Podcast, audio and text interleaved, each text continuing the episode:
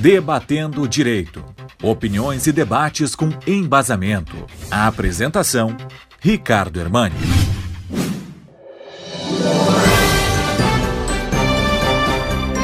Na última semana, o Supremo Tribunal Federal tratou de três ações, duas ações diretas de inconstitucionalidade e um recurso extraordinário, que se referiam basicamente à questão das bebidas alcoólicas e o Código de Trânsito Brasileiro.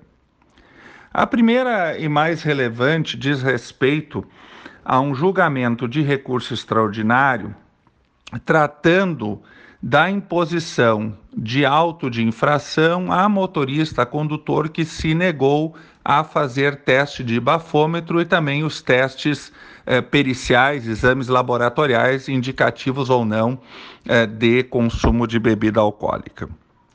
O fato envolveu eh, uma situação do Rio Grande do Sul, em que o Detran aplicou uma infração e o Tribunal de Justiça Gaúcho anulou a infração, entendendo que violaria o princípio da não auto-incriminação.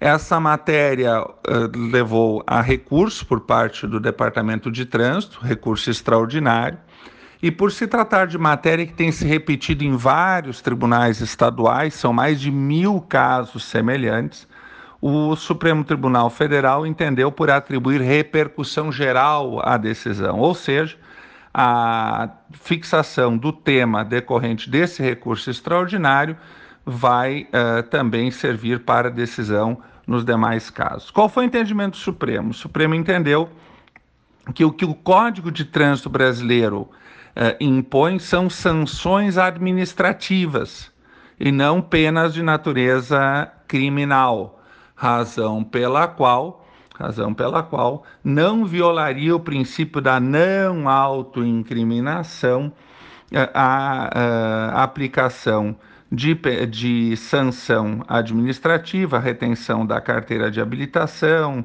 a não possibilidade de direção por um ano, enfim, eh, o caso de eh, negativa da realização do exame ou do teste de bafômetro. Então, esse foi o entendimento do Supremo Tribunal Federal. A partir de agora, então, quem se negar a fazer o exame de bafômetro, isto não vai impedi-lo de ser é, sancionado administrativamente. Então, os autos de infração vão acontecer para aqueles que se recusarem a realizar o bafômetro e não se aplicará mais a ideia de que este é um caso de aplicação do princípio da não autoincriminação.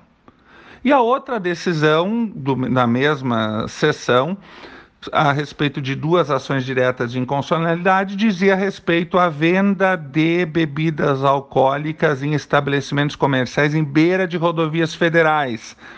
O Supremo Tribunal Federal entendeu que a lei que proíbe a venda das bebidas, ela é proporcional, adequada e não violaria o princípio da isonomia, porque uma das alegações era que os estabelecimentos comerciais em cidades não eram uh, impedidos de uh, comercializar uh, as bebidas alcoólicas. O entendimento foi que não se aplicava a quebra de isonomia e que a decisão era, é, inclusive, adequada e proporcional à prevenção da saúde pública. Então, foram duas decisões importantes. Resumidamente, ficou reforçado que não é possível a venda de bebidas alcoólicas em estabelecimentos à beira de rodovias federais, e dois, a negativa da realização do bafômetro não impedirá a aplicação das multas. Uma boa semana a todos e até a próxima segunda-feira. Thank you.